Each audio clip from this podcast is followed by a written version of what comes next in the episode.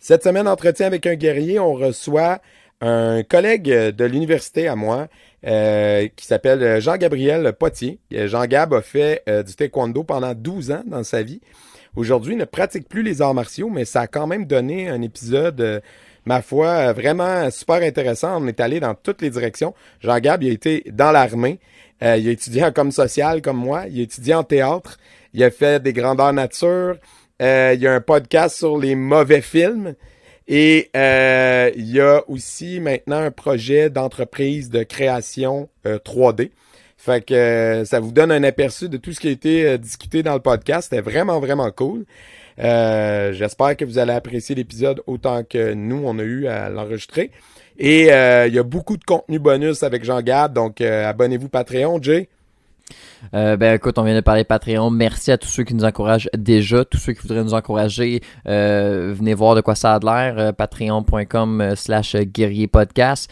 on a plusieurs niveaux, donc vous pouvez nous encourager avec 3, 4, 5 dollars, 10 dollars si vous avez un dojo. Ça vous offre même la chance de venir co-hoster un épisode de, de notre choix, mais pareil, c'est quand même le fun. On peut vous matcher avec quelqu'un que vous connaissez. et c'est ça. On a aussi Interview with a Wire en anglais. On de poster notre 3 4e épisode aujourd'hui, je pense, Manu. Euh, quelque chose comme ça. Fait que euh, si vous êtes bilingue ou. Ouais, donc si vous êtes bilingue, vous avez des amis qui parlent anglais, n'hésitez pas à euh, aller voir ça. Sinon, ben, likez, partagez et commentez. Ça nous aide à se faire voir sur YouTube et, et sur Facebook. Bon podcast. Les cicatrices nous rappellent d'où on arrive. Les combos qu'on doit livrer quand le destin chavire. Guerrier, on fera ce qu'il faut pour la famille. Cœur de lion, œil de tigre, on a la paix dans la mire. The battles are never ending, I know. But we will get up and get on with the fight. And we'll do whatever for what is right. Just put your trust in us, in us. Bienvenue à Entretien avec un guerrier. Cette semaine, on reçoit euh, Jean-Gabriel Potier, qui est un collègue, dans le fond, euh, que j'ai connu à l'université. Et là, aujourd'hui, on se recroise parce que j'écoutais son podcast qui ne parle pas du tout d'arts martiaux, et il a été question du fait que Jean Gab avait pratiqué pendant plusieurs années les arts martiaux. Prétexte idéal pour l'inviter au podcast. Bonjour Jean Gab, ça va bien? Hey, salut, ça va bien vous autres? Ouais. Super bien, merci. Cool. Fait que, euh, écoute, je vais, je vais faire un, un Thomas Levac de moi-même. On va être très méta podcast aujourd'hui. Et je commence ça abruptement. T'es né où? T'as grandi euh. où? C'est qui tes parents? Euh, qu'est-ce qu'ils faisaient dans la vie? Ton père t'as-tu aimé? Euh... c'est donc bien comme, comme intro. Moi, je suis originaire de, de, Shawinigan. Je suis né à Shawinigan, mais j'ai toujours habité à Saint-Boniface, là, qui est qui est à cinq minutes de Shawi, dans le fond. Uh-huh. euh, ma mère, professeur, mon père travaillait, travaillait pour le gouvernement. C'est un jeune retraité. Euh, puis euh, oui, je n'ai pas manqué d'amour de mes parents là. Puis encore aujourd'hui, moi je suis très fils à papa puis à maman. Il y a de quoi qui se passe chez nous. J'ai une maison, puis là je suis comme ah, papa là, je pense que j'ai besoin d'un coup de main pour changer mes plaques électriques. Qui est à la limite plus un prétexte, là, dans le fond, de, de, faire quelque chose avec. Là. Puis euh, les arts martiaux, c'est arrivé quand euh, dans ta vie, ça? Parce que tu disais tantôt, Ordonne, que tu en as fait comme une douzaine d'années. Fait que tu as commencé quand? Où? Avec qui? Euh, moi, j'ai commencé ça, dans le fond, j'avais six ans.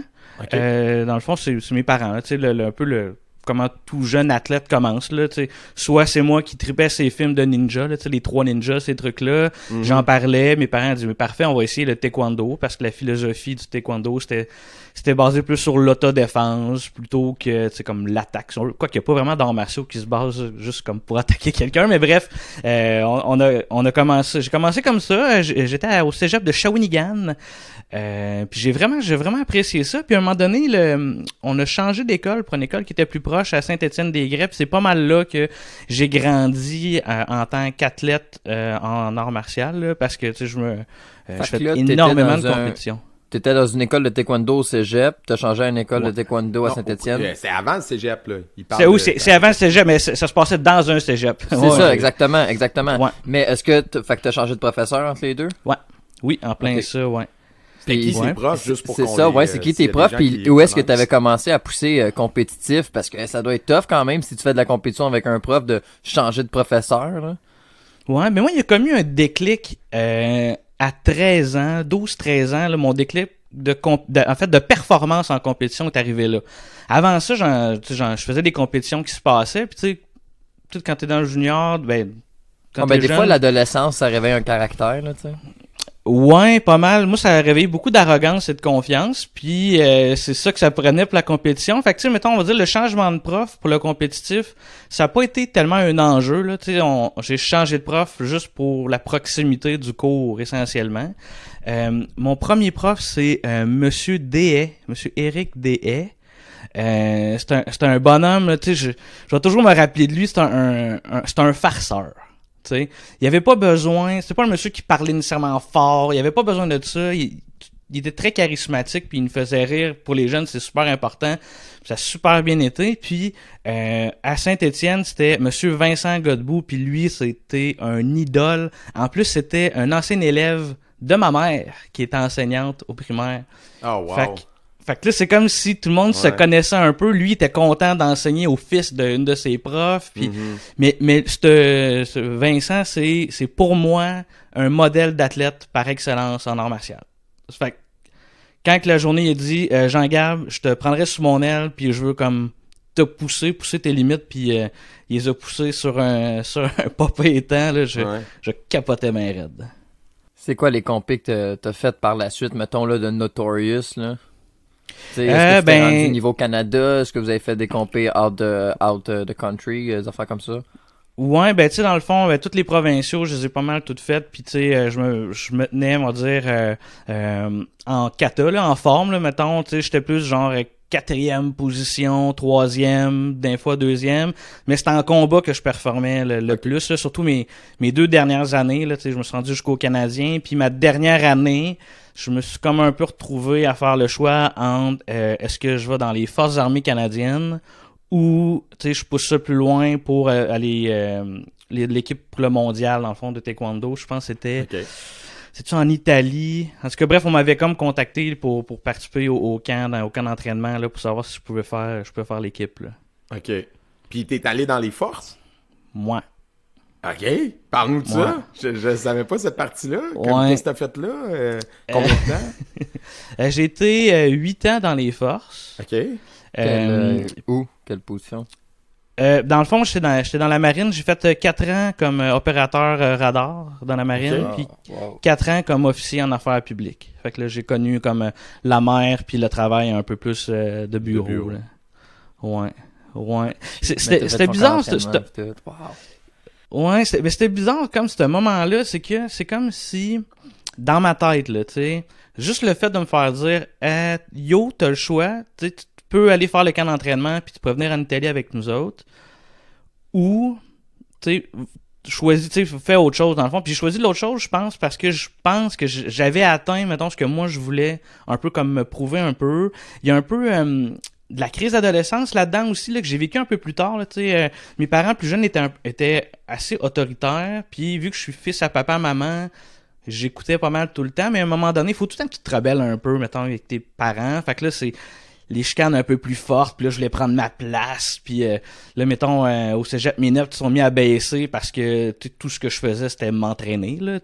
J'avais une journée de repos par semaine, puis c'était des entraînements là, de, de malade. Je perdais 5 livres d'eau par entraînement, là, parce que je m'entraînais en hoodie, puis tout, pour faire les poids, puis, la grosse patente. Puis là, c'était comme si ben je voulais faire un peu la paix un peu avec mes parents puis avec moi-même là-dedans mettons tu sais j'étais égoïste mettons dans ce que je voulais accomplir puis ce qui est correct là dans le fond tu fais ça pour toi mettons la compétition tu, veux être confronté face à toi-même face à meilleur que toi puis pour te surpasser mais j'étais plus prêt à vivre avec les conséquences de mes choix mettons Puis ça s'est passé comment à la marine? Euh, Qu'est-ce que t'as fait? Euh, T'as exploré? T'es allé dans d'autres pays? Qu'est-ce qu'est-ce que tu fais quand t'es dans la marine canadienne euh, en 2000?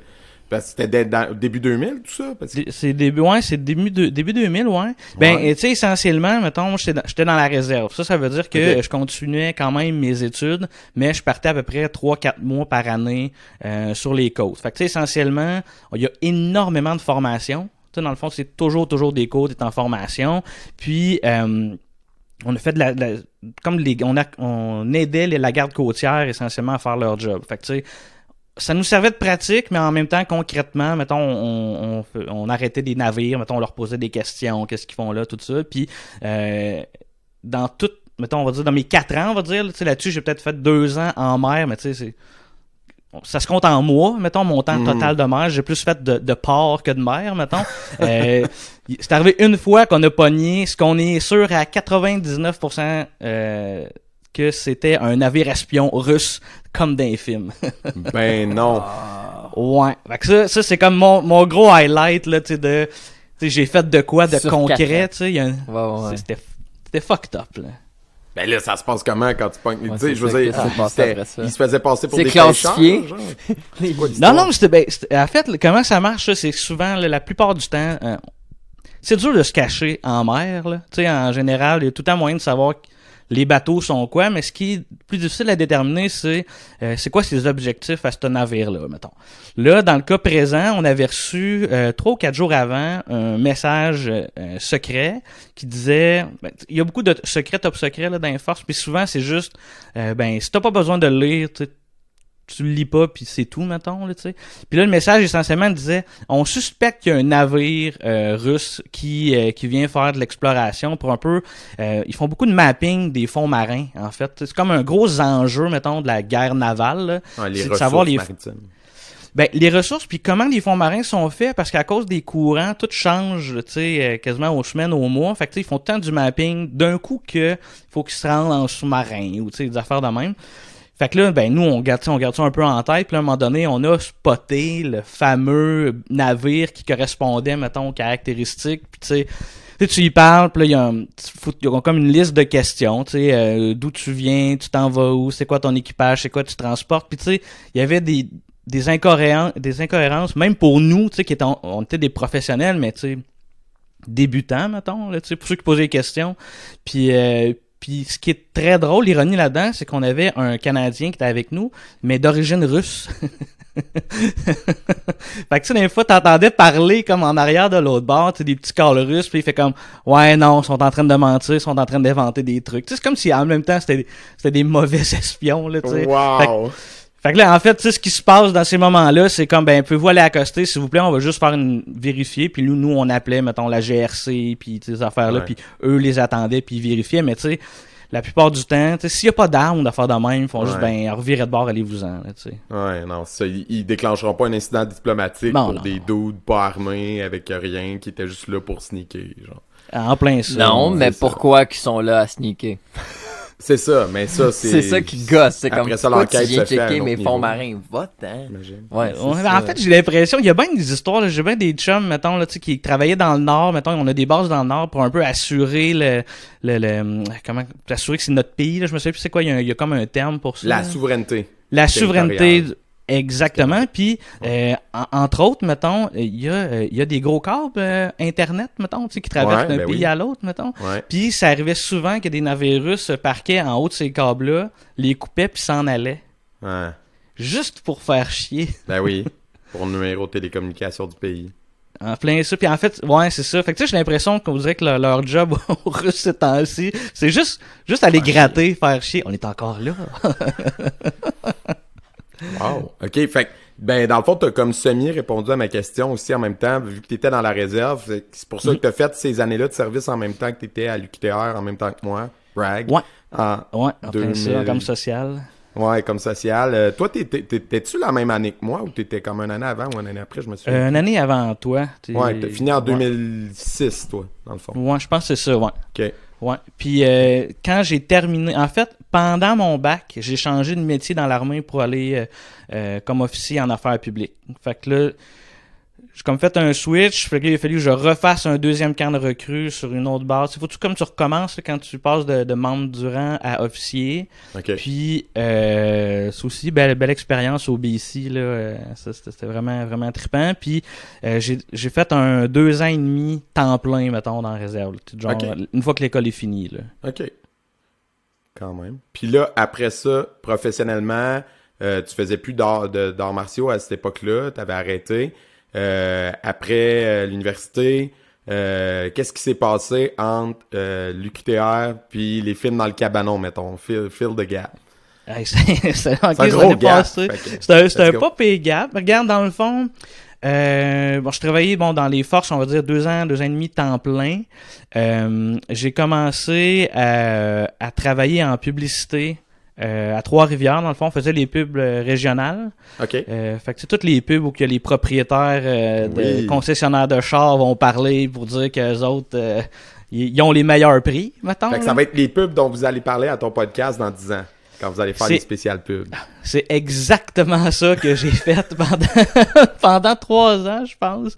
Ouais, puis j'ai fait un peu de journaliste, euh, journaliste vidéo dans le fond, tu sais, avec euh, Télé, là, ils ont comme changé un peu la forme. Ouais. Puis le journaliste part avec une caméra, fait des entrevues. Euh, j'ai fait ça. Euh, ensuite, euh, à part- toujours, j'ai toujours travaillé un peu en vidéo. J'ai fait des courts métrages, j'ai fait des niaiseries. Euh, j'ai fait euh, un cours du soir à l'école nationale de l'humour parce que je voulais comme apprendre à mieux écrire des blagues. Euh, puis à un moment donné, il y a comme eu un moment où que je m'ennuyais du côté un peu euh, guerrier. Fait que je me suis donné un nouvel objectif. J'ai joué à la crosse pendant deux ans. OK. Euh, avec du monde que les autres ils venaient comme du hockey puis tu sais les autres sont bons avec des bâtons des grosses affaires puis t'as moi tu comme un peu d'homme qui la seule affaire que j'avais c'était ben moi j'ai pas peur de me faire mal. J'ai pas peur de la confrontation. Fait que tout ce que je faisais c'était chier l'équipe adverse jusqu'à temps qu'ils pètent les plombs tu sais. Puis euh, mais il m'est arrivé ah, c'est Colin, ça ouais. Il m'est arrivé de quoi de fucked up. Ça faisait mettons euh, j'avais quoi, 26 ans? Fait que ça faisait, tu sais, mettons, j'ai arrêté à 18. Fait que 8 ans, mettons, que j'avais pas fait d'arts martiaux euh, de façon euh, Assidu, là. assidue, régulière. mettons. Ouais. Puis, euh, à souvent, euh, t'as, t'as des combats, tu sais. Fait que c'est arrivé qu'une couple de monde qui voulait que je me batte dans mon équipe, mettons. Puis, t'en as un, le guerrier, le gros warrior de l'équipe, c'était David Nollet, Manu, tu connais? Ben oui. David, David oui. c'était le c'était le fighter, tu sais David euh, de 300 livres de muscles, tu sais je l'ai déjà vu ramasser un gars, il voulait pas se battre parce qu'il il allait le détruire, le pogner, le lever, la côté dans la bande, puis le gars se débattait comme un enfant de 4 ans là, tu sais que tu pognes au collet, puis David il attendait l'arbitre, tu sais genre hey, dis d'arrêter, il est fatigant mettons. ouais. David, David a toujours eu une certaine retenue avec moi parce que euh, j'ai toujours été capable de le kicker d'en face. Puis, euh, tu sais, s'il me pogne pas David, je gagne. Tu sais, s'il me pogne pas, s'il me pogne, il me casse. Tu sais, il me, il me bench facilement, mettons. Tu sais. Ouais, ouais. Puis, il disait à un moment donné au gars de l'équipe, tu sais, genre, Jean-Gab, à un moment donné, ça va arriver, tu sais, Ouais. il, va, il va se passer de quoi. Puis sur le terrain, moi, je me fâche. Je me suis jamais fâché sur le terrain. Ça me ferait quelqu'un qui, qui me fait mal, mettons. Je- pas que je suis maso sado, mais ça me faisait rire parce que Chris, c'est un sport. On est là, on est là pour s'amuser. Pour le fun, ouais, c'est ça. pour le fun. Mais l'affaire, c'est que là-dedans, t'as des tatas, là. Tu sais, t'as des tatas au carré, là, tu sais, Ouais. qui, qui, qui vont se doper, qui vont, qui vont Ils vont se doper pour jouer ça. à la crosse? Ah ouais, mais faut que tu sois craqué en esti, là. C'est, c'est, c'est... Pour moi, c'est les gladiateurs du temps moderne, c'est les gars qui jouent à la crosse, là. Ah ouais, hein? Ou plus Parce de que rugby, mais... Euh, Ou Ben Ouais, oui, et- sauf que t'as un bâton, là. jamais vu une game de crosse, là, c'est Ouais. quoi le jeu? Mettons, parce que moi, j'ai déjà entendu le nom souvent. Oh, Euh, pareil. je sais hein. que ça ressemble vaguement au football. Je me trompe-tu? C'est, ben, non, C'est comme du hockey, c'est du hockey dans. C'est, ton bâton, il est dans les airs, mettons, puis t'as le droit, t'as le droit au, cr- au cross-check, t'as le droit au coup de bâton aussi. Ouais. OK. Ouais, c'est ce côté-là que je voulais dire, qui est plus contact, là, tu sais. Ah ouais, moi je jouais au, au box lacrosse, ça, ça, ça, c'est en, c'est en arena dans le fond. Fait que là, tu peux te faire étamper dans la bande, là, tu sais, solide, là. Tu Puis moi, Ouais, mettons, c'est euh, tu sais, ouais. Ouais, ça, le, le field, t'as plus d'espace. Je pense que c'est sur un terrain de soccer ou peut-être un peu plus grand, là, tu sais. Mais t'as du Mhm. contact, là, pareil, là. T'as juste pas de le, bande. là. le but est-tu pareil? C'est-tu comme un petit triangle, là? Ok. C'est, c'est le même but. En fait, mettons, euh, euh, au box lacrosse, c'est un but de, un but de hockey, là, dans le fond, là, qu'il faut que tu lances dedans. Puis, euh, je pense que c'est un peu plus grand sur, au field. Mais ça, moi, j'ai pas fait de field. Anyway, j'ai jamais eu de cardio, puis le field, pas mal plus grand. Ouais, c'est grand. faut T'as mieux cours, glisser sais. sa glace. J'ai mieux voir. Ben, c'est pas, non, ben, y a pas, c'est, ça reste, c'est comme sur un, Ah, un terrain de, de, de gym ou du béton, Ouais. euh, tu sais, Ah, des affaires de même, là, tu sais. Je me suis déjà fait knocker solide, là, parce que, tu sais, maintenant, moi, j'étais pas super agile avec la balle, fait que quand j'avais la balle, j'étais content parce que Ouais. j'avais la balle, tu sais. Donné, je pars en échappée, je regarde en arrière, haha, je vois plus vite que les autres, je me revire en avant, t'as un gros, un gros bonhomme qui me, qui me croche-check dans le casse, le casse se revole, puis j'ai manqué quelques petites secondes. Ah, une petite commotion au passage. Ouais. T'en Ouais, mais- eu des commotions, euh, parenthèse, euh, de- Ouais. de- dans tes années de fighter de taekwondo, parce que je veux, veux pas kick. si le fight c'était ta spécialité, ça a dû t'arriver? Je n'ai eu une. Une Ah ouais? bonne. Des, des petits Ouais. spin kicks, ouais. Puis, puis je m'en souviens, euh, puis c'était de ma faute, j'avais pas monté ma garde. Puis j'étais arrogant. Fait que euh, j'ai payé. Je me... Moi, j'aimais bien gros. Euh, j'avais quel âge? Je devais avoir 16 peut-être? Quand même assez, euh, un âge où les gars sont- commencent à être costauds, là, tu sais. Ouais, ouais, c'est 15-16 ans. là, C'est dans, en fait, c'est comme dans mes premières compétitions que là, on voyait qu'il allait peut-être avoir un potentiel, mettons, d'a- d'aller plus loin que les compétitions régionales. Puis, euh, dans toute ma confiance et mon arrogance, moi, ce que j'aimais beaucoup, c'était me mettre dans le coin. Me faire mettre dans le coin. Ce qui, personne te dit de faire ça dans la vie parce que, essentiellement, il faut que tu gardes le centre. C'est plus facile de contrôler ton adversaire. Mais moi, j'étais un petit quick qui faisait très fort. Fait que, tu sais, j'étais capable d'attendre je voyais le coup arriver, j'étais capable de me tasser, mettons, puis de, de le repousser, tu sais. Puis le gars contre qui je me battais avait beaucoup, beaucoup plus d'expérience que moi. C'était comme, pour moi, c'était comme le champion à battre, mettons, tu sais. Puis euh, avec les cheveux roses, là, tu sais, le, le méchant des films d'arts martiaux. Puis tu sais, donné, je, je réussis à le maintenir, tu sais, je me crise dans le coin, oh, je me sauve, puis là, je le clique, puis là, je sais que j'y fais mal, tu sais. Des bons back kicks dans le ventre. Puis là, à un moment donné, je veux donner l'extra sauce, tu sais. Puis là, je donne un coup, mais là, je m'avance de même, puis lui, c'est juste reculé, puis PAH! D'en face, là, tu sais. Il a juste attendu le bon moment, puis là, j'ai perdu, là. J- J'ai continué le combat, là, tu sais, j'ai été un, comme un deux minutes off, mettons, là, tu sais. Puis là, j'ai dit, non, c'est pas vrai que je finirai pas le combat, là, tu sais. Je l'ai fini, mais tu sais, mettons, j'étais en mode très, très, très défensif, là. Ah ouais. J'ai plus, je voyais, en fait, je le voyais pas. Je voyais comme des spots noirs, puis je voyais autour, là. Fait que, tu sais, il fallait Ok, que je me t'as vu tasse un les peu étoiles, pour- là, quand t'as eu Des le corps. commotions, ouais. ouais. Ouais. Oh, ouais, c'est, vraiment deux comme des petits bonhommes, là. Ouais. Ok, l'autre, Ouais. c'était dans, dans l'armée? Le- non, à la crosse, là, le, À le- crosse, que je ouais. pars en Ok, échappée sans ouais. regarder en avant comme un tata, puis euh, je me suis fait, euh, je me suis fait ramasser solide, là.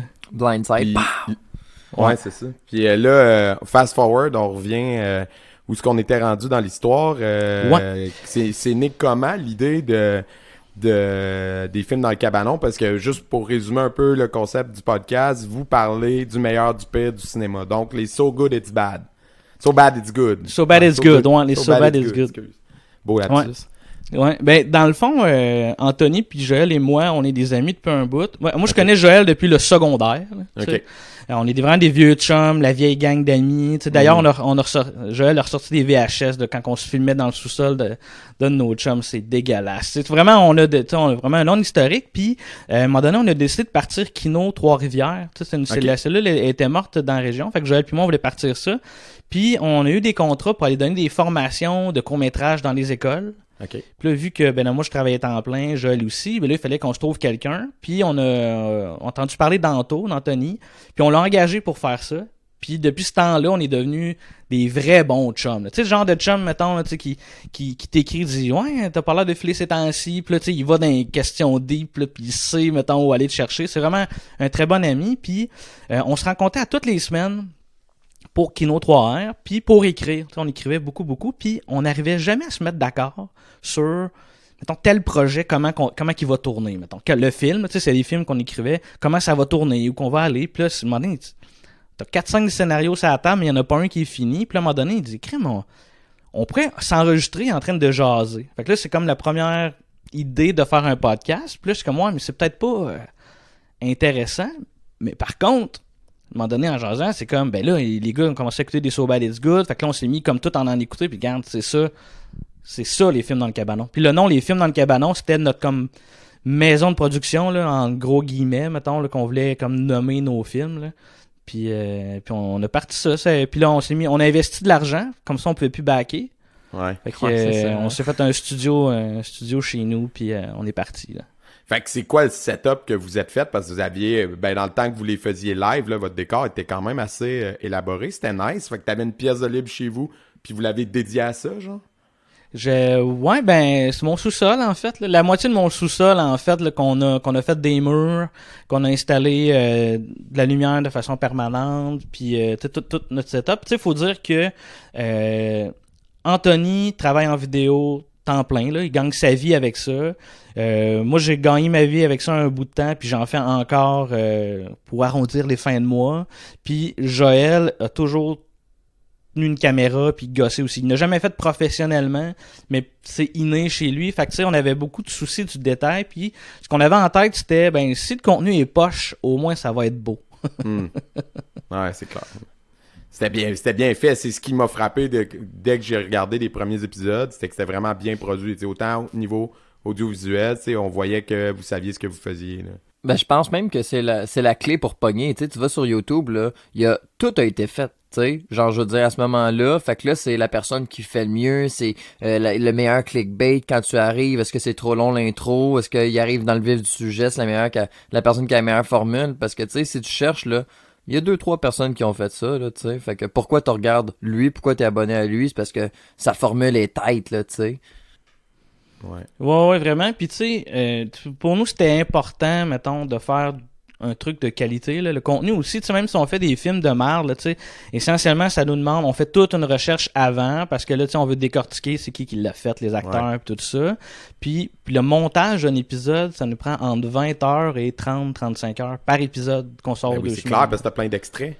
Eh oui, puis là, ça finit plus, là, tu sais. Puis là, on a comme changé. euh, mettons, moi, je conseille aux gens qui veulent écouter les films dans le cabanon de commencer à l'épisode de Michel Courtemanche, mettons, là, tu sais, qui est le début de notre deuxième année, tu sais. Parce que la première année, comme n'importe quel projet, tu sais, tu te cherches, tu cherches ton identité de podcast, tu cherches ton identité, mettons, avec les co-animateurs, la, la relation qui se développe, même si t'es des bons chums, c'est pas tout à fait pareil, mettons, devant une caméra. Fait que, tu sais, au début, mettons, on était plus dans, on essaye de se pogner dans un coin, là, tu sais. T'en souviens-tu, là, Joël, quand t'as dit telle affaire, tu sais, puis là, c'est une affaire vraiment terrible qu'on va dire, puis là, il faut qu'il se démène, puis là, ça fait un temps, tu sais. Puis là, on est plus dans le mode de, on essaie de chercher le truc qui va nous faire le plus rire, tu sais, entre nous, tu sais. Puis ça, c'est un peu plus communicatif, Ouais. tu sais, on embarque plus le monde avec nous dans la gang, tu sais, puis, euh, puis tu sais, le meilleur commentaire qu'on a entendu, tu sais, c'est j'ai l'impression d'être assis avec mes trois chums, tu. Ça, là, ah, c'est ça qu'on veut, là, tu on... Rendre ça, tu sais, essentiellement, tu sais, faut démocratiser ça, mettons, tu le, le cinéma, tu c'est pas vrai que t'as besoin d'avoir fait un post-doc en cinéma, Ben non. d'écouter juste du film d'auteur pour connaître le cinéma. C'est pas Ben vrai, oui. là, tu oui. Pas pour moi. Puis là, vous en avez écouté euh, combien? Avez-vous comptabilisé? Parce qu'il y en a-tu que vous avez pas, que vous avez écouté et t'as fait non, ça c'est juste vraiment trop de la merde pour mériter un épisode? Non, à, à chaque fois qu'on a fait un, qu'on a écouté un film pour un épisode, on, Mhm. on a toujours fait l'épisode après. C'est déjà arrivé par contre qu'on se, soit trompé, là. Tu sais que c'était finalement pas un So Bad It's Good, juste un mauvais film, Ouais. mettons. Parce que tu sais, il y a- il y, a comme une nuance là entre un Mhm. film qui est tellement mauvais que c'est le fun à regarder, puis un film qui est drôle, mauvais. Tu sais, si Ouais. c'est mauvais, Chris, pourquoi je l'écoute, là, tu sais? Ouais, genre, il y a, parce, mettons, là, pour en nommer un, là, on top of my head, euh, Battlefield Earth. Ouais. C'est un exemple, tu sais, que je dirais que genre, tu sais, que j'ai souvenir de quand c'est sorti, tu sais, c'est sorti à Mhm. gros déploiement, là, c'était pas, c'était pas euh, diffusé comme un série B, là, tu sais, comme, euh, du les, tout. Comme, euh, comme les films euh, VVS, là, qui sortaient directement en cassette, euh, euh, les, les films de euh, Anaconda 12, là, Oui. ces affaires-là. Mais non, mais effectivement, ça c'est un exemple de film, mettons, que on sait que collectivement, on, on sait tous que c'est un film de merde, mettons. Ouais. Mais euh, il est pas drôle à regarder tant que ça. Il y a il une coupe de clips drôles, mais c'est plus mauvais, tu sais. Ouais. C'est juste tant- raté. Tu sais, ils essayaient Oui, de faire ça. un bon film, c'était pas bon. Exact. Puis ils l'ont fait pour les mauvaises raisons aussi. Les- la scientologie est en arrière de tout ça aussi. Ouais. John Travolta qui a financé. Puis, mais ça, ça arrive dans le cabanon qu'on va en pogner. Mais c'est pas ça. Notre ultime, mettons, là, c'est pas ça qu'on va aller chercher. là. On veut chercher là, la top marde qui va nous faire rire. Là. Hein, parenthèse, parce que Jay a fait une face interrogative. Euh, tu, tu connais ça, Battlefield Earth, Jay? Oui, oui, non, non, non, mais je pensais qu'il parlait de Anaconda avec les scientologues. là. Non, non, non, la scientologie. Ouais, mais tu sais que l'histoire de Battlefield c'est comme leur histoire religieuse aux scientologistes. Ouais, ouais, ouais, ouais, ouais, ouais, non. je- là, Ils je croient vraiment, grosso modo, ce qui est raconté Ouais, non, mais j'ai- ouais, non, je, caricature, mais c'est à peu près ça. On parlera pas d'eux autres, mais ils sont assez. Non, on leur fera pas de la pub, là. mais c'est juste... au cas que tu savais pas... euh, Non, non, là, je pensais qu'ils croyaient dans la vie éternelle des serpents en plus. Là, j'étais comme, là, ça aurait été malade. Ok, cool, peut-être, cool, là, il y a cool. Aux peut-être un- anacondas de 12 mètres. Ouais, c'est ça, exact. J'étais comme, ah, ok. Why not? Mais, euh, ouais, mais moi, ça m'intéresse. C'est quoi, mettons, les une coupe de films là, vraiment mauvais, mais qui est bon, tellement que c'est mauvais? T'en as-tu une coupe? euh? Mettons, Ouais, restons ouais, dans arts martiaux. Y en a-tu dans, dans. Parce Ouais. que là, j'ai pas consulté tout votre catalogue. Je sais que vous en avez fait. Ouais, genre, de karaté. euh, Samurai Cop ou euh, quelque chose dans ce genre-là. Samurai quoi? Cop. Samurai Cop. Samurai Cop, c'est un solide film. So Bad Is Good. là. Ouais. C'est vraiment le fun. là. Il y a vraiment un culte en plus autour de ce film-là. C'est c'est vraiment le fun d'écouter. T'as du combat. Puis tu sais, c'est un peu. euh, Il y, a- il y a eu un peu ça là, dans le cinéma. Là, des white samurai. Là, genre, c'est c'est carrément un blanc des États-Unis, Mhm. mettons, tu sais, qui, ou qui s'habille en ninja. Puis tu sais, c'est carrément ça. Puis un peu. euh, c'est très euh, policier. là. Tu sais, c'est un Ouais. policier samouraï. en tout cas, Ouais. c'est- c'est vraiment. La grosse appropriation culturelle qui 70, passerait pas ouais, en c'est ça. 2021. Là. C'est ça. Exact. Mais, mais tu sais, Crunching plus- Tiger, Crunching Tiger puis Hidden Dragon, là, tu sais, là, les affaires qui, qui sautent dans les airs, Ouais. pis tout. Ouais, c'est ça. Ça, est-ce que tu trouves Mais que ça rentre pas dans le So Bad It's Good. Ça, c'est, c'est, c'est un style, c'est un film de genre, mais ça rentre pas dans le film. Ouais, mais quand même, c'est pas C'est un réaliste. film de genre, Manu. tu sais, c'est un- Ouais.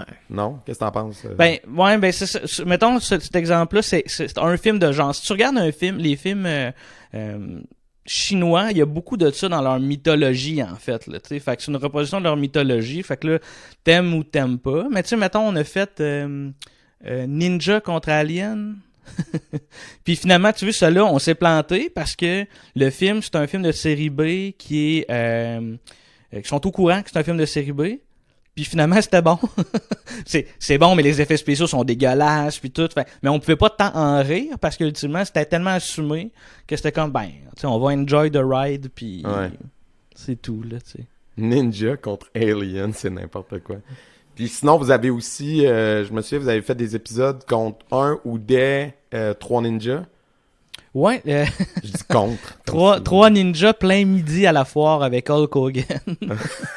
c'est épouvantable. Épouvantable. Tu moi qui aime euh. beaucoup les, tu les séries de films, les trois ninjas, là, tu sais, le 1 puis le 2, mettons, là, tu sais. Ouais, après ça, le premier, reste, ok. mais- Le premier est excellent, là, tu. Ouais. euh, Comme pour un Mais- film d'enfant, mettons. Oui, oui, oui, oui, pour films ça. d'enfants. Mais Ouais. ouais, Trois Ninjas plein midi à la foire, c'est vraiment, vraiment une vidange. c'est clair. C'est même pas le même casting que les originaux, right? Ils ont changé les enfants. Non. Ils ont changé, ouais. Tu Ouais. sais qu'un film est mauvais quand c'est un film d'enfant, puis ils changent l'acteur enfant pour d'autres enfants. Ça, C'est ça, un- c'est sûr que ça va être pourri. là. C'est un pas pire indice que, Ouais. que c'est pas une bonne idée d'écouter ce film-là. C'est genre les Home Alone 1, 2, ça va. Après ça, 3, 4, 5, puis là, quasiment à chaque film après, c'était plus le même kid. Là. Tu Ouais. comme, non. On a fait euh, d'ailleurs le 4 et le 5. Ouais. Le, le, je me sais plus c'est lequel. Il y en a un des deux que c'était pas un mauvais film finalement. Ok. C'était un TV movie, là, tu sais, dans le sens ça, ça passe bien dans un après-midi, là, tu sais. Ça, ça, ça, vaut pas la, ça vaut pas la peine d'aller voir ça au cinéma, mais c'était pas mauvais. Là. Je, pense que c'est le 5 qui était pas mauvais. Puis le 4 était dégueulasse, ça se passait euh, En a- comme en c'était-tu le- Californie. En ouais, il avait comme tourné en Afrique du Sud. Tu disais, c'est Ouais, supposé ça. genre, c'est à la côte est américaine, mais il y a des palmiers, genre. Exact, là. Ouais, c'est Ouais, ça, c'est ça. marchait pas pantoute, là. Non, ça avait pas de sens, là. Oh, wow. Ouais. Puis, Fait que c'est ça, ça euh, fait trois, ça fait trois ans qu'on roule. On est dans la troisième année, là. Puis ça va bien, là. Vous êtes rendu avec, euh, tu sais, je regarde un peu, euh, tu sais, l'impact de vos épisodes, là. Vous avez comme des 5000 écoutes ou, tu sais, des épisodes qui, qui, qui lèvent, là. Pour vrai, là, on est vraiment chanceux. Là, ça, ça va vraiment bien. On, mettons, on est. Dans la première semaine, on, on tape là, en haut de 1500. Là, tu sais. fait que, tu sais, on- Mm. souvent, c'est là que tu as ton rush, mettons, que ça va augmenter gros. Là, fait, Ouais. fait que ça va. Tu sais, pour trois illustres inconnus, là, tu sais, c'est, c'est hot. Là. On, est, Ouais. on est comme super content de ça. là, vraiment. Là. Ouais, c'est vraiment cool. Puis, tu sais, pour rester dans le méta, il y a quand même eu. Vous avez eu quand même eu de l'exposure un peu, tu sais. Euh, Jay, euh, Jay puis moi, on suit euh, sous écoute, là, tu sais. Mais euh, euh, vous avez, je pense que vous avez été mentionné ou, tu sais, Anto, il, il a été nommé comme quoi qu'il y avait un podcast de cinéma à, à sous écoute. Ouais. Parce qu'il a déjà travaillé avec Mike ou quelque chose comme ça. Ouais, tu sais. ben dans le fond, on, ouais, on était name droppé deux fois, je pense, à sous-écoute, là, deux Ouais. épisodes différents. Puis oui, c'est à cause de c'est à cause d'Anto. Puis Anto, il réalise beaucoup de captations de Mike. Puis moi, je travaille comme caméraman là-dessus. Fait que, tu sais, ils nous connaissent. Puis euh, t'as Dom. Massy qui aime beaucoup ce qu'on fait. Euh, Dom, il parle de nous souvent. Fait que, tu sais, on... En fait, c'est- comme bizarre. C'est comme s'il y avait une bulle à Montréal, dans le- on va dire dans le côté hum- des humoristes, mettons, de Montréal, qui nous connaissent. Là. Tu sais, mettons, euh, Arnaud Soli. Tu sais, moi, je trippe vraiment gros sur Arnaud. Puis tu sais, même qu'à un moment donné, il, il animait comme pour un événement de genre de foire de l'emploi, mettons, d'informatique. Puis euh, il fallait présenter nos entreprises. Puis c'est moi qui ai présenté mon entreprise pour qui je travaille. Puis moi, je me suis dit, je vais faire un stand-up. Puis pour qu'Arnaud se souvienne de moi. Puis à la fin, d'aller le voir puis dire, hey man, j'aimerais ça t'avoir comme invité dans le cabanon, tu sais. Fait que là, je fais l'affaire, là, je- pour vrai, là, je vous enverrai le lien, là, c'est... c'est- Ah, T'as ça sur vidéo? Ah oui, j'ai ça sur vidéo. j'ai comme tout arraché, mais peut-être pas pour les bonnes raisons, mais en fait, je me suis démarqué du lot. Fait que mon objectif était atteint, mettons, qu'Arnaud se souvienne de moi, tu sais. Ouais. Puis quand je, suis allé- quand je suis allé le voir à la fin, il m'a dit Hey man, c'est parce que. Ben oui, je vais aller dans le cabanon, je suis à jour dans tes épisodes. What? C'est comme. Hein? c'est. c'est- Wow! tu sais, fait qu'on a on l'a eu dans l'épisode, ben là, ça, avec le temps de COVID, ça, à la limite, ça a facilité les choses, là, tu sais, d'avoir des invités à distance, là. Mhm. Mhm. Ils ont beaucoup Mais, de temps aussi. euh, ouais. Oui, on ouais. essaie d'avoir des invités, là. Ouais, on a eu Daniel Grenier, nous, parce qu'il fait du karaté. Wow! Ben oui, Puis- ben oui. Ironiquement, tu sais, on l'a eu dans notre première année, on faisait pas encore en vidéo, on avait peut-être 10 épisodes derrière nous, lui, wow, ça me tente. Puis, tu sais, euh, à l'inverse, aujourd'hui que là, ça grossit, on a plus d'écoute, maintenant, on, on fait vidéo, c'est mieux fait, c'est mieux produit. Là, tu sais, comme, j'ai essayé de contacter, mettons, d'autres, mettons, comédiens ou whatever, je Mhm. nommerai personne. Puis là, ah, il a pas le temps de venir à ton podcast, mais Daniel Grenier, lui, super cool. Mais Daniel, là, pour la- je l'ai croisé deux fois là, quand, quand j'ai travaillé sur les captations de, de Mike avec, avec Anto. Puis cette personne-là, il est incroyable. Ouais, Ouais, vraiment. ouais. C'est tout, être tout humain ce que en j'ai à or, dire. là. c'est- ouais, un être humain en or. Il, moi, il me fascine. à- il te voit, puis c'est comme si t'étais son ami. Ouais. Il prend le temps de te parler. Il est encore émerveillé de. tu Il n'y a rien de centré sur Daniel quand tu parles à Daniel. Genre, tu sais, il, t'écoute toi aussi. pourtant, Ouais. c'est lui, on va dire, la, la vedette, mettons, si tu veux. Là. Ah, j'ai vraiment aimé, vraiment aimé mes rencontres avec lui. Là. Ouais, officiel. Mais c'était vraiment un bon invité, puis il y a des bonnes anecdotes. En tout cas, même rapport à, à ses- à- aux arts martiaux, même si lui-même, tu sais, c'est pas un bagarreur, tout ça. Il dit, Mm. oh, je me suis pas vraiment servi. Mais une fois, par exemple, là, il part, puis il y a une anecdote, puis euh, finalement, il y en avait plein des anecdotes qui Ah s'en oui, servi. tu. Mais, euh, ouais, c'est ça. Puis euh, là, euh, fast forward un peu. euh, Mm. Récemment, euh, t'as lancé une autre entreprise. tu fais de l'impression 3D, c'est ça? Ouais, ouais, c'est en plein ça. Ouais, ça, ça, c'est. C'est ouais, c'est ça, tu fais tes recherches? Ouais, c'est ça, c'est vraiment. euh, c'est vraiment fucked up sur comment ça a commencé. En fait, il y a, il y a un gars, ok, Alex, avec qui, que, avec qui je fais ça, qui a euh, 3 ans ou 4 ans, ah, même plus que ça, c'était avant, euh, avant la maison. C'est pendant l'université. C'est un gars d'université. Il était un an plus jeune. J'avais prêté un DVD. euh, Really Jealous. En tout cas, un- une satire sur un documentaire sur les religions. En tout cas, puis euh, c'est c'est très bon, c'est très drôle. Puis il me l'avait jamais redonné. OK? Puis là, à un moment donné, il me recontacte, il dit il me recontacte genre six ans plus tard, tu sais. Hey Jean-Gab, euh, j'aimerais ça t'inviter à une partie de Donjons et Dragons. Là, je suis comme, de quoi, de quoi tu parles? J'ai déjà joué à Donjons Dragons, puis tu sais, j'ai- j'aime beaucoup les jeux de rôle, je fais beaucoup de, beaucoup de grandeur nature dans, ma vie. Puis là, je suis comme, ben, ben man, j'ai pas beaucoup de temps là, tu sais, j'ai- j'ai deux enfants, hein, puis tu sais, il dit non, man, tu comprends pas, je t'invite à la gang de Donjons Dragons dont tu veux faire partie. Là, ça a piqué ma curiosité, puis j'étais allé chez eux, bref, il y a un garage où que, il, il joue à Donjons Dragons avec, avec tout ce qu'il faut, mettons, tu sais, t'as les figurines, t'as les donjons qui se déplacent, tu sais, c'est genre vraiment, là, le Donjon Dragon pour adultes, là, euh, de fou, tu sais. Ouais. Mais lui, euh, lui c'est un calculateur, Alex. Lui, il avait un objectif en tête, c'était euh, voir si j'étais un bon partenaire. Bon partenaire d'affaires, tu sais. Fait que là, on a fait une coupe de games, puis là, un moment il me dit, bon, mais Jean-Gab, tu sais, tout ce que tu as sur la table, c'est des trucs que j'ai imprimés en 3D. Ça fait trois ans que je fais de l'impression 3D, puis euh, je fais ça pour le fun. Et là, je veux me partir en business, puis je veux le faire avec toi. Puis je suis comme, ben, ok, mais moi, l'impression 3D, j'en fais pas. Puis j'avais déjà regardé, mettons, pour, avoir un imprimante 3D. Puis tu sais, c'est assez cher, mettons, s'équiper et tout ça. Puis pour ce que j'allais en faire, honnêtement, tu sais, été de l'argent pitché par les fenêtres. Fait que là, je dis, ben ok, je commence à regarder. Puis finalement, j'ai décidé d'embarquer. J'ai investi sur une première machine. Là, je suis rendu avec deux, deux machines euh, à la résine. Lui, de son bord, on est rendu à cinq imprimantes. Là, là, là on, est, on est plein gaz. Là. là, on est vraiment, vraiment plein gaz là-dedans. Ça va faire, euh, je, regarde, je regarde les dates, là, un genre de huit mois. Huit mois à peu près, là, quand officiellement on est là-dessus. Ouais. Moi, j'ai eu un genre de six mois intensif à dépenser de l'argent en faisant des erreurs pour imprimer, comprendre comment ça marche, puis euh, euh, brûler mon cash. là. Ouais. Ouais, la base du Puis là, débutant. ouais, ouais, ouais, c'est, c'est, ouais, ouais, c'est quand même, quand même du trouble, mais c'est tellement hot là. Ouais. Ben, on va mettre des images parce que les résultats erreur. sont vraiment, c'est vraiment sick, là. Comme, qu'est-ce que ça fait, qu'est-ce que ça donne? Puis c'est quoi, euh, mettons, pour quelqu'un qui a jamais vu ça, euh, qu'est-ce que ça peut faire? C'est quoi le potentiel de l'impression 3D? Qu'est-ce que, tu sais, qu'est-ce que tu, qu'est-ce que ça mange en hiver? Qu'est-ce que tu peux faire avec ça pour quelqu'un qui En connaît fait- pas ça? Ouais, en fait, ce qui est, ce qui est, ce qui est difficile à expliquer, c'est que je peux te résumer l'impression 3D en te disant ça fait tout. C'est quoi tout? Parce que dans le fond, euh, tu as différents types euh, d'impression 3D, dans le fond, des différentes technologies pour imprimer. Nous, on utilise la technologie au filament, puis il y a la technologie à la résine. Euh, moi, de mon bord, moi, je m'occupe du volet résine. là. Je me sens comme un, comme un scientifique là, avec des gants. Faut que je fasse attention. A des vapeurs toxiques, de l'acétone, puis tu sais, la grosse affaire. Puis, euh, à la, au filament, dans le fond, essentiellement, c'est une imprimante qui, qui, qui imprime couche par couche, mettons, avec un, un bras robotique. Puis, ce que tu peux faire avec ça, c'est que tu peux tant aller dans le hobby. Tu sais, dans le fond, euh, je parlais de Donjon Dragon, les figurines de Donjon Dragon, mettons, ou des bibelots, là, tu sais. euh, Attends, ça, c'est une dernière, il n'est pas nettoyé encore, mais tu sais, ça, Ouais, c'est sick, là. ça, c'est c'est une de mes amies du secondaire avec qui je suis allé dans l'armée qui a commencé à faire de la 3D cette année. C'est elle qui l'a fait. Celle qui l'a modélisé au complet. OK. Damn. Puis là, moi, je l'ai imprimé. Fait qu'elle, elle a fait comme le plan, euh, le dessin 3D à l'ordinateur, dans le fond.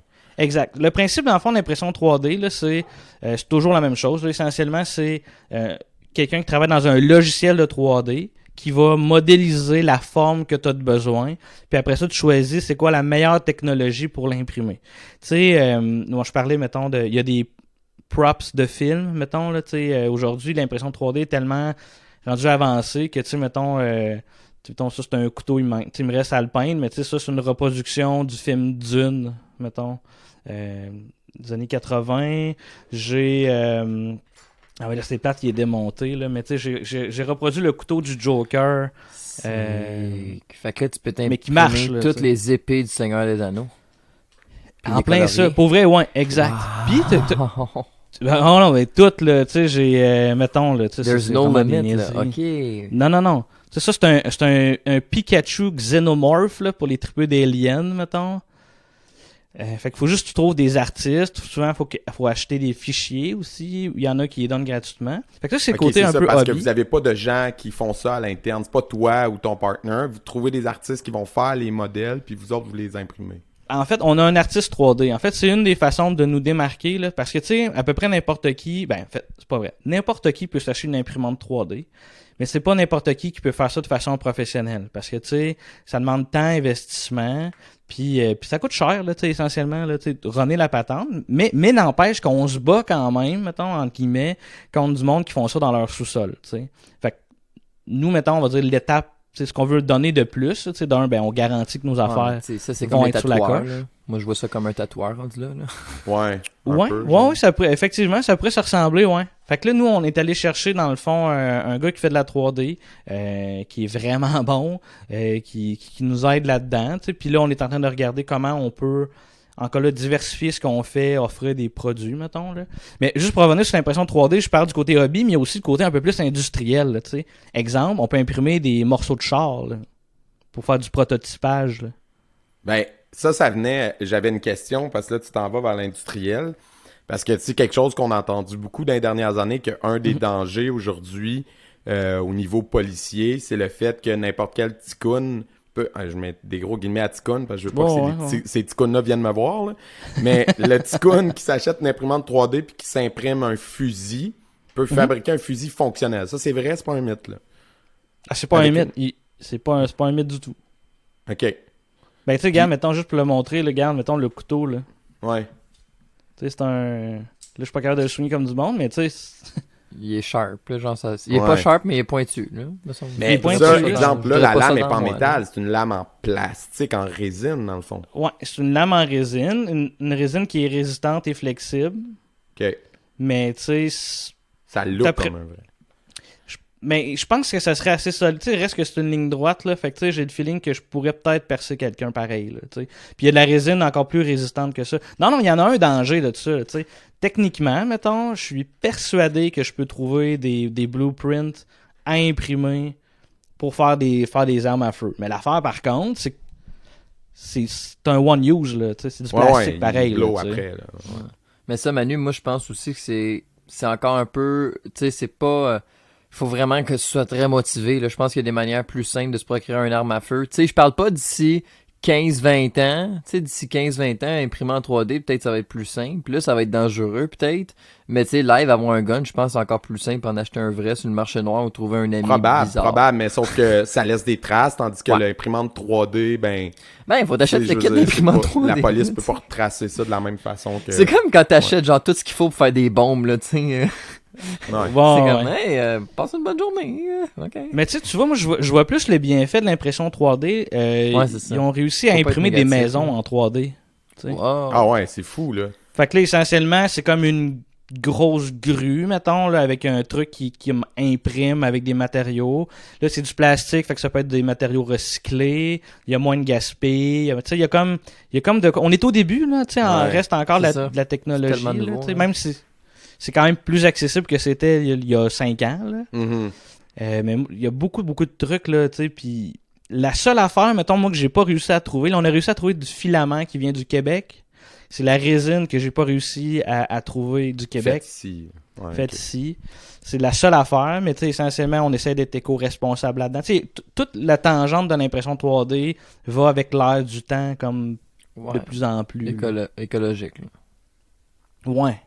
Ben, tu sais, essaye de suivre ça le plus possible. Non, mais c'est parce qu'à un moment donné, on peut pas Ouais. faire ça. Là, tu sais. Faut- Ben, tu sais, mettons, c'est con, là, mais tu sais, mettons, la, la résine, le, le principe l'impression de la résine, c'est c'est comme un bac de résine liquide. Puis là, t'as comme une plaque qui descend dans ce bac-là, puis t'as de la lumière qui va faire figer la résine, ça va remonter, oups, ça vient de faire une, une couche. Puis là, tu fais ça comme plein de fois, mettons. Fait que là, t'es capable d'avoir une couche, là, tu sais, de 0.01 mm, mettons, par épaisseur. Fait que là, t'as une précision qui est comme impeccable. Mais après ça, mettons, ce truc-là, faut que tu le laves avec des produits, euh, ben, 99% du temps toxiques, là. Moi, je lave mes affaires à l'acétone. Fait que, tu sais, euh, je sais pas si vous avez déjà connu des maux de tête à l'acétone, mais tu le sens maudit quand t'as pas de masque, là. Ouais, Tu l'acétone, c'est comme le produit qu'ils utilisent pour comme nettoyer Enlever une scène de crème ou quelque chose de même, genre? Que Ouais, ça enlève vraiment pour tout, enlever le cutex sur les ongles aussi. Le cutex, les ongles, Ah, c'est ça, des ok. affaires de même, là, tu sais. Puis euh, c'est un, c'est un truc Mm. qui est hyper volatile. Tu sais, si j'oublie de fermer mon pot, j'arrive le lendemain, il y a la moitié qui est partie. là, parti, Ouais, ouais. Mais tu tu vois ça, mettons, moi, je, vais arriver avec un enjeu à un moment donné où que cette acétone-là, il faut que je la change, tu sais, parce que, mettons, il y a, il y a de la résine dedans, mais je peux pas flusher ça dans les toilettes, là. Tu sais, il reste, reste encore des trucs, mettons, Hmm. Ben, faut que tu trouves une place pour aller. Faut que t'ailles à, à l'éco-centre ou quelque ça. chose pour te débarrasser des produits toxiques. en plein... Ouais, en plein ça. Fait que, tu sais, il y a encore des enjeux qui sont pas euh, Mais éco-friendly. C'est ça. Toi, Ouais, t'es mais non, responsable, mais mais ça ça peut veut dire que ça n'importe qui dans son sous-sol va l'être. Ah non, exact. Là, là, mettons, ils ont sorti de la résine qui se ça, nettoie à l'eau, là, tu sais.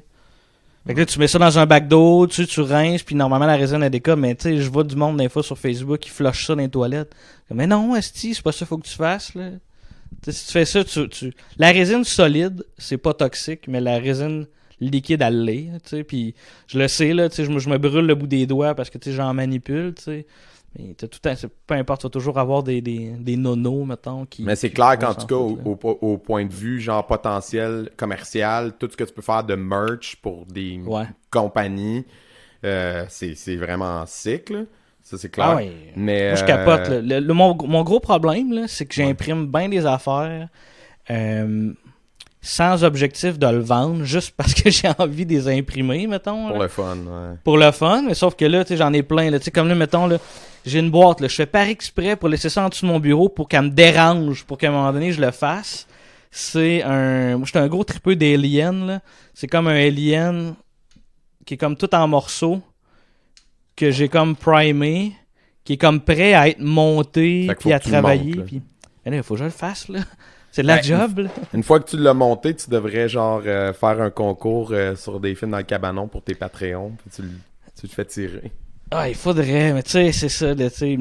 Je suis comme, je sais entre, là, tu sais, mettons, quand je fais marcher mes imprimantes, j'essaie que ce soit pour un contrat, là, tu sais, parce que ça va quand même bien, pour vrai, tu sais, en, en moins, ben, tu sais, en moins de huit mois, on, s'est- tu sais, on a doublé la, comme la ferme d'imprimantes, là. Mhm. Je suis rendu avec une imprimante à la résine, ben, tu sais, on la voit un peu euh, en arrière, là, ça, c'est, c'est ma grosse imprimante la à la grosse résine. boîte sur le meuble. Ouais, la boîte rouge, là, tu sais, ça, c'est comme un, ça imprime du, du gros format, mettons, à la résine, là. Fait que, tu sais, j'ai doublé même ma capacité de grosseur d'impression. Fait que, ça, ça va bien, là. Fait que, tu sais, on essaie de faire le plus de contrats, on va dire, comme sais, puis on essaie Mhm. de trouver l'espèce de ligne, tu sais, on reste qu'on était passionné, puis c'est Ouais. ça qu'on veut montrer, en fait, ouais. Je, je veux pas te vendre pour vendre, je veux, je veux te vendre un projet qu'on va faire ensemble. là. Au Mhm. final, tu sais, on- je te l'imprime, c'est moi qui l'imprime, mais c'est c'est ta bébelle à toi, c'est ton Ouais. jeu, mettons. là, tu sais. Puis la compagnie, c'est Creatorium, c'est ça? Créatorium, ouais. C'est bon. Ouais, Fait ouais. que ça, on va pouvoir le plugger, le, le lien Facebook. Mais tantôt, quand tu parlais de qui t'avait invité pour jouer à Donjon Dragon, euh, t'as mentionné que tu avais déjà fait beaucoup de grandeur nature. Ouais. Ça m'intéresse, ça. Ouais, Euh, nerd alert. C'est quand même hein, entretien ouais. avec un guerrier. T'as fait des grandeurs nature, genre, t'as-tu fait bicoline? T'as-tu fait des gros comme ça? euh, ou- ouais. Ouais, ouais, ouais. J'ai fait, j'ai fait Bico, euh, dans les, même dans les premières années de Bico, j'y allais quand j'avais 13 ans, là. Je me faisais passer pour un gars de 16, là, tu sais, pour pas avoir de parents, là. J'étais badass de même, puis euh, ouais, j'ai fait Bico. À un moment donné, je me suis plus allé vers le, le- vers le, le grandeur nature que du roleplay, là, ce qui m'intéresse. J'ai quand même un, un background de théâtre, là, essentiellement l'impro, le théâtre, j'aime beaucoup ça. Fait que je me suis plus réorienté vers ça. J'ai fait des grandeurs nature de cowboy, j'ai fait des grandeurs nature de vampire. Euh, je je suis un gros tripeux. Je suis pas juste dans le médiéval fantastique, là, quoi qu'il y en a des très bons. Là, sais, là, il y en a un à, à Nicolette là, qui, qui malheureusement pause, là, qui est comme pour moi l'ultime du grandeur nature. Là, qui, qui... Ouais, j'ai fait ça. Genre, en fait, j'en fais pas là, à cause de la pandémie. Là. Avec tout ce qui se passe. Mais Ça, c'est euh, pas tu de quoi que t'as arrêté, Mettons, là, tu plus guerrier encore. euh, ou plus euh, mage ou tu faisais quoi? Moi, j'étais un fucker, man. Dans, dans la vie, mettons, je suis pas capable de, de consciemment faire de mal à quelqu'un, mettons. Oh, dans un dans un combat, oui, là, tu sais, je veux dire, c'est pas pareil, là, tu sais. Mais dans la vie, mettons, faire mal émotionnellement à quelqu'un par mes mots, je suis pas capable, tu sais. c'est- Je suis pas capable de vivre avec le- la conséquence, mettons, que ça pourrait apporter, sauf en jeu de rôle.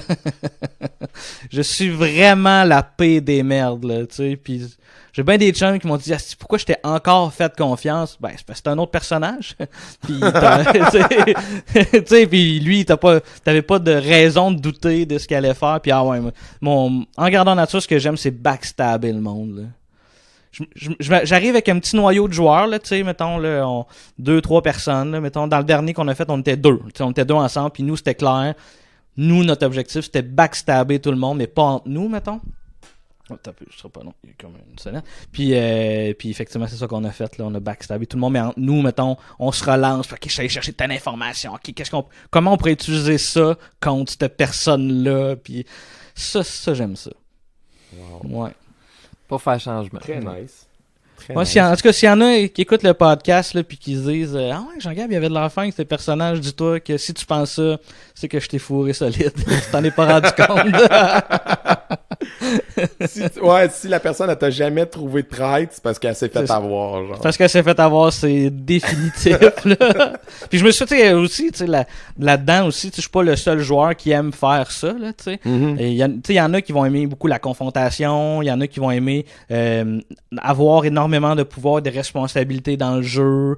D'autres comme moi qui, eux, sont un peu plus comme sneaky, un peu serpent, qui veulent manipuler. Ouais. On est une gang à trouver son compte dans le jeu de rôle. Fait que tu sais, ça arrive que moi je me fais avoir aussi là, Mhm. tu sais. Mais ça là, tu sais quand tu te fais avoir, tu fais comme ah. Là, tu repasses tout en boucle, qu'est-ce qui se passe? Comment il a réussi à faire son jeu? Ah, Ça ça me fait capoter ben raide là.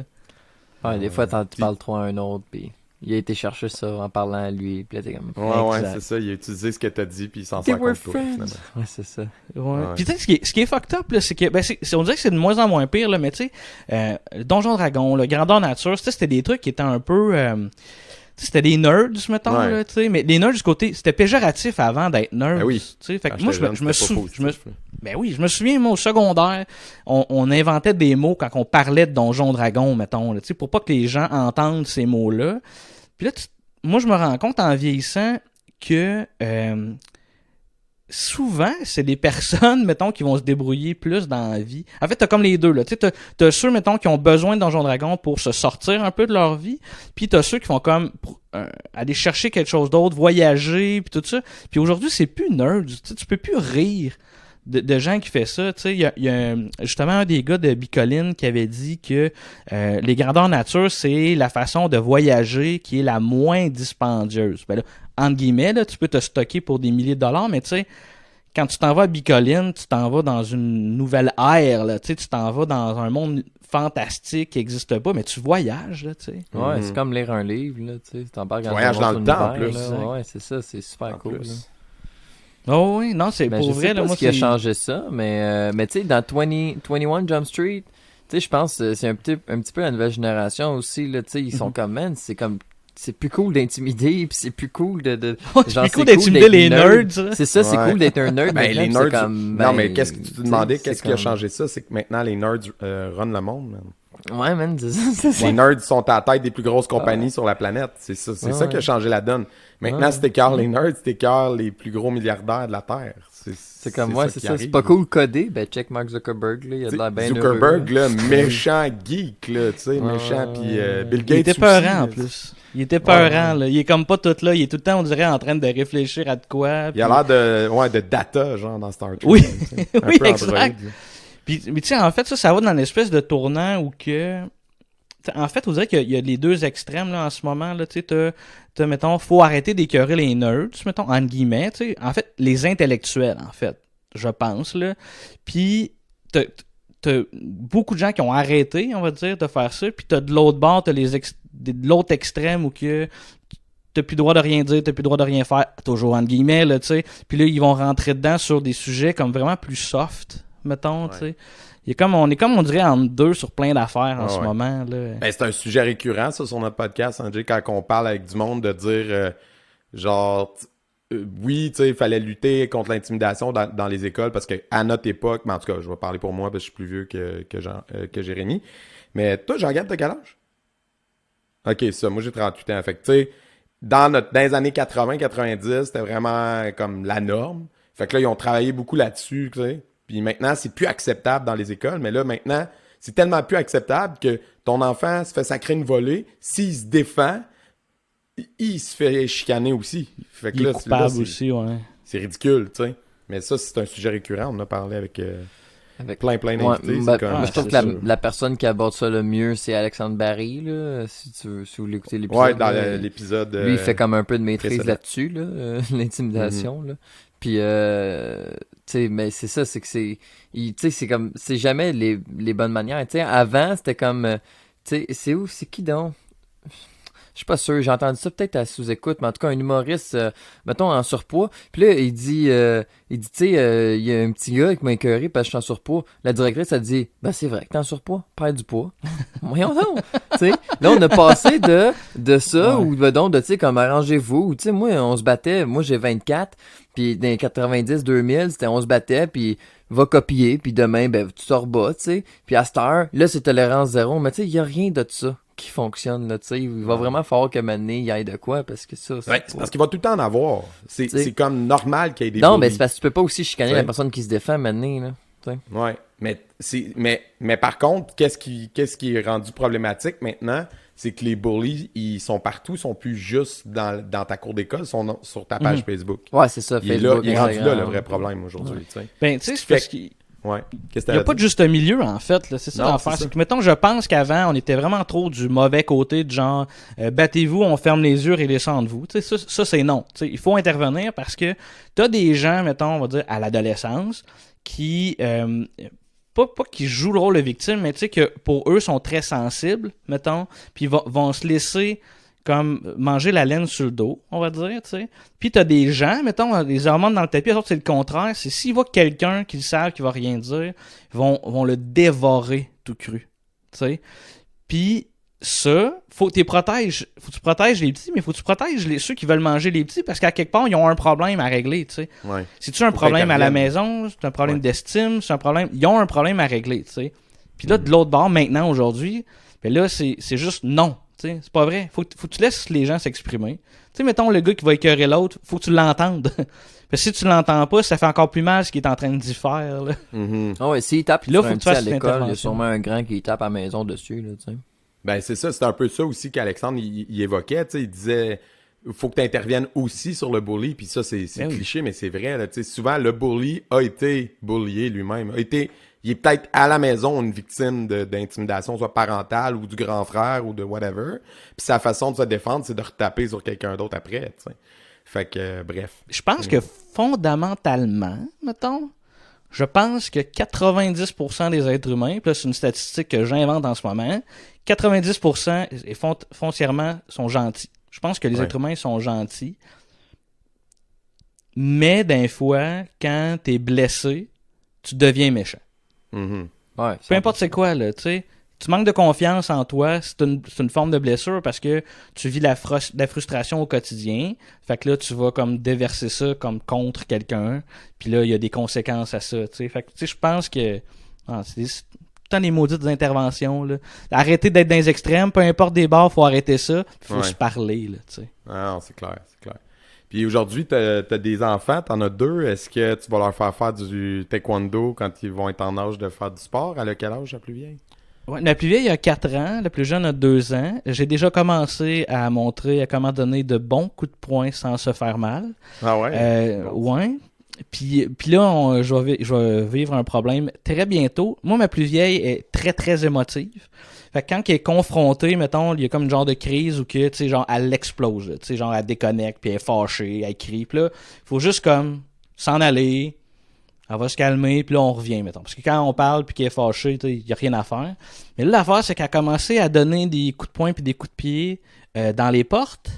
Oh. Et les gars, no joke. J'y ai pas montré à donner de coups de pied parce que j'ai trop. Ben, je pense qu'elle est pas assez vieille pour, pour se Pour maîtriser, gérer. mettons. Ouais. Elle a compris comment donner un coup de pied, puis elle est sur le bord de péter une porte. No joke, là. Un coup de pied pour péter une porte, là. À 4 ans, man. À 4 ans, je capote ben raide. Fait que je- j'aurais pas le choix. Mais tu sais, c'est deux, deux petites filles qui sont hyper actives, là, tu sais, qui aiment bouger, ils font des parcours, ils font des singeries. Fait que tu sais, c'est sûr que moi, je veux qu'ils ben, je veux qu'ils expriment ça, là, tu sais, que ce soit euh, Canalise, par ouais. La gym, la danse, ou peu importe. Mais pour moi, c'est important. C'est peut-être, ben, pas sexiste, mais je veux que mes filles soient capables de se défendre, mettons. J'aimerais ça. Puis en même temps, c'est super important pour un petit gars aussi. Là, dans, dans les arts martiaux, tu apprends beaucoup le contrôle de soi, la maîtrise, euh, la concentration. Fait que c'est tous des trucs que j'aimerais que mes filles puissent acquérir, mettons. Par le taekwondo, j'aimerais ça. Puis en même temps, ça ferait bouger leur gros-père là, qui a pris euh, 30 livres. Là, Non. là. Et puis dans la marine. là. Non, non, puis dans Marine, je fais plus euh, beaucoup de sport euh, intense, là, puis tout ça. Fait que ça me ferait peut-être du bien là, de, de, de sortir avec mes filles faire ça. Ouais, tu as-tu déjà pensé à t'y remettre? Parce que t'en as quand même fait 12 ans, tu sais. Ouais, j'y ai pensé, puis euh, l'affaire, c'est que ça, c'est très, très dans ma tête. Là, tu sais, Ouais. J'ai l'impression que j'ai j'ai plus rien. tu sais, J'ai pas, j'ai pas un objectif que je pourrais atteindre, que je ferais comme nice. euh, Je suis redevenu, mettons, euh, mettons, je suis revenu où que j'étais, je refais de la compétition. tu sais. J'ai plus envie de faire de la compétition parce que ben, les sacrifices que j'ai faits, mettons, ça m'a laissé une marque un peu. là, tu sais, de- J'ai vraiment pas été cool avec mes parents puis mon entourage, mettons, parce pendant que j'étais parce que j'étais très, très, très focus, mettons, là-dessus, tu sais. Puis je veux pas revivre ça. À la place, je, je focus sur la créativité. fait que là, mes, mes projets de podcast, podcasts, euh. Créatorium, puis, puis le court-métrage, j'ai jamais bien loin. Euh, ceci étant dit, c'est... c'est ça arrive très souvent, je suis comme, il me semble que je filerais pour me remettre dedans, tu sais, puis juste, faudrait juste que je sois capable de me dire que jamais je vais revenir à ce niveau euh, élite-là, là, tu sais, en guillemets, là, Eh, sais, de moi, je te dirais, là. euh, c'est juste mon feeling, là, peut-être que je suis dans le champ, mais je te dirais, change de style.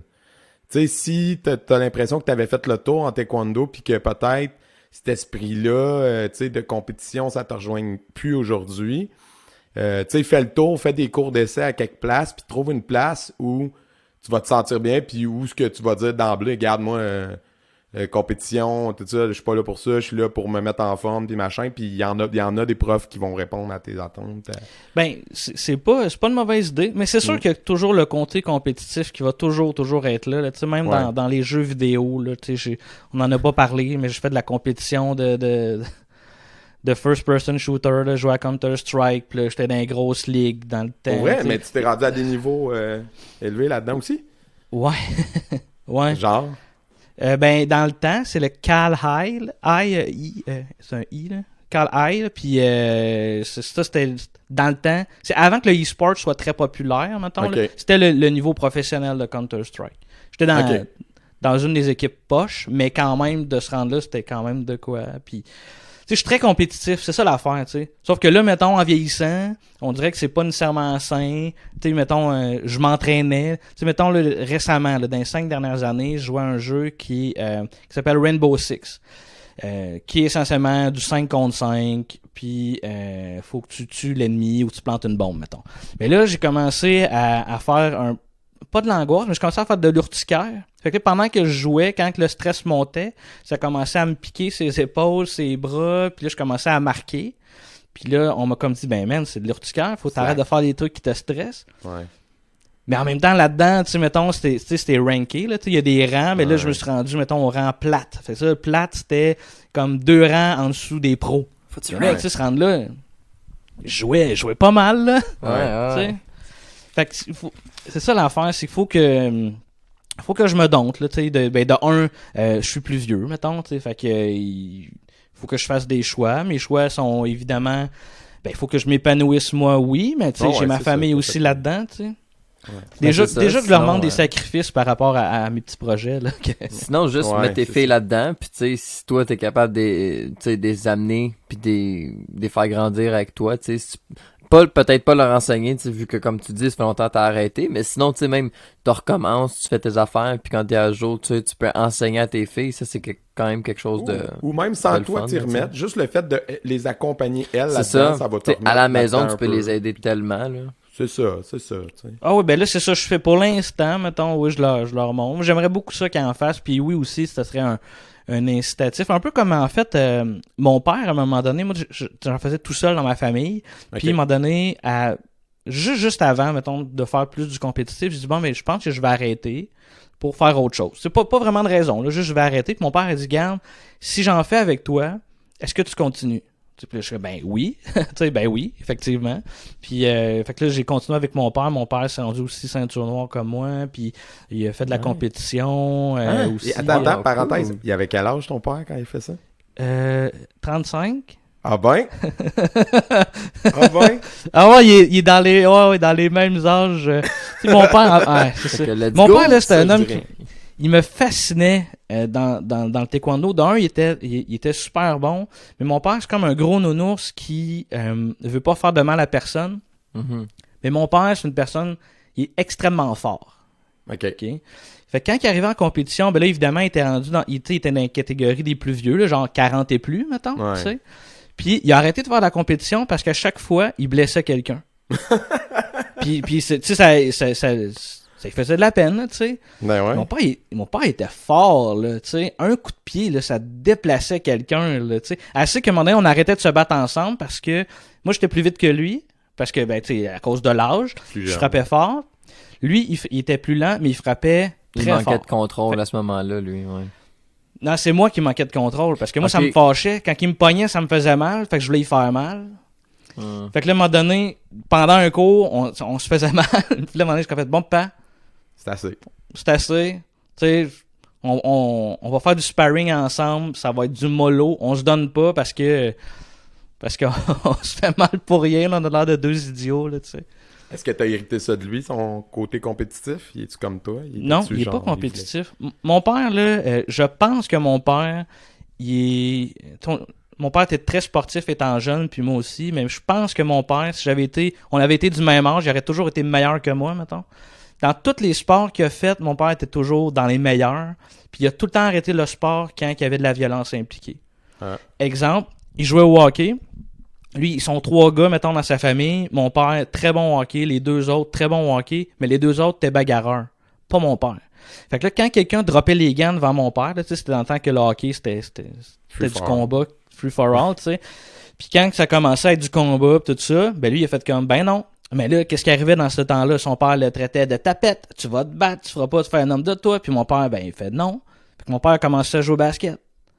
Mais mon père au basket, il était excellent. Puis tu sais, il fait chier là, tu sais, on s'était monté un terrain de basket euh, dans dans le cours chez nous là, puis on jouait parce que j'ai joué au basket pendant trois ans. Puis tu sais, il était bon, esti. il était il était excellent pour un bonhomme qui n'avait pas fait depuis je sais pas combien de temps là, tu sais. Ouais. Il avait tous les skills. Puis écoute, mon père, à un moment donné, il, a dit- il tra- mettons, on habite à, mes parents habitent à Saint-Boniface, travaille à Trois-Rivières. Fait que ça, c'est 25 minutes de char. OK? À un moment donné, il dit, ben, je vais me remettre en forme parce que, tu sais, c'est important, là, tu sais, de faire attention à soi. Mais mon père allait travailler en rollerblade au travail. Puis il travaillait à Trois-Rivières? Travailler à Trois-Rivières. faisait le Saint-Beau. 20... Fait que là, c'était plus C'est- 25 minutes, là. Mais non, Non, non, non, ça lui prenait une heure, une heure et une quart, peut-être. Ah. Ça n'a pas de bon sens, là. C'est- Pour vrai, c'est un débile. En plus, il y a une côte, là, une côte à Saint-Étienne-des-Grès, là. Euh, Sans farce, je la descendrais pas sur le break en Bessic. Lui, il a descendu en rollerblade en petit bonhomme parce que ça le faisait rire d'aller vite. Comme dit Daniel dans le ski. Ouais, ouais, ouais. Fait que, Wow. tu sais, c'était comme, wow, puis mon père, tu sais, c'était un gros bonhomme, là, je, tu sais, je veux dire, un bedonnant, pis tout ça, mais tu le vois, tu fais comme, ben voyons donc, t'es un estime malade, là. J'ai juste il est l'image compétitif. de... J'ai juste, parce que tu dis, je, je, je l'imagine, parce que tu dis, il descendait en petit bonhomme. Puis là, j'ai juste eu le flash d'un épisode de Baby and Butthead qui descend d'une côte pendant tout l'épisode en courant. Puis en faisant... puis il court après un- une, une roue qui descend à la côte. Imagine ton père qui descend sur le frein. Ah, après, c'est une situation Ah. que j'adore. Euh, Ah ouais, c'est- c'est ouais, fait que c'est ça. Ben tu sais, mon père est compétitif envers lui-même, mettons. Fait que c'est Mhm. peut-être le côté compétitif que moi j'ai eu. Peut-être euh, Ouais, c'est ça. Tu sais, j'ai j'ai probablement un manque de confiance qui fait que j'ai besoin de challenger, mettons, puis dans pas tout ce que je fais, mettons. Mhm. Ben écoute, ça Ouais. t'a poussé à faire des beaux projets. Je pense que C'est euh, un beau mot de la fin, pour vrai. On, Ouais. a, on a fait le tour. Puis, euh, De père en fils, oh. et, et voilà. Ouais, c'est, c'est, c'est cool, tu sais. Puis euh, on va te garder euh, pour un Blitz Quiz euh, parce qu'on a parlé un petit peu des films dans le cabanon, mais on, va faire un Blitz Quiz. euh, on va pousser euh, à fond sur les films. Fait que si euh, vous voulez voir le Blitz Quiz à Jean Gab, abonnez-vous au Patreon, patreon.com slash guerrier podcast. Puis abonnez-vous donc au Patreon, patreon.com les films dans le cabanon. J'imagine que c'est ça Ah, le nom. fin. Ouais, ça Bon, serait hein, gentil. le plug. Ben ouais. Ah, mais Euh, et euh, puis abonnez-vous à leur podcast aussi, c'est excellent. Moi, je l'écoute en audio, puis euh, c'est Mhm. drôle. Hein, J'ai jamais eu envie de l'écouter visuel, malgré que tu fais jouer plein d'extraits. On Ouais. dirait que juste entendre les extraits, tu le vis pareil. Genre, tu sais, c'est Ah ouais. Le, le pire, c'est qu'on euh, tu sais, on met extrêmement beaucoup de temps pour le côté visuel. J'ai appris Ouais. d'ailleurs que ça s'appelle un vidcast dans ce temps-là. Ouais. Euh, je, je savais pas ça. Mais euh, on a quand même pas mal d'écoutes juste audio. Ouais. Puis, tu sais, j'étais comme, mais Colin, ah ouais, comment, tu sais, comment, comment tu t'imagines? Mais toi, tu me dis que dans le fond, tu sais, tu l'écoutes puis ça, ça, ça y va? Je l'écoute en Ah, char, puis je cool. ris, là.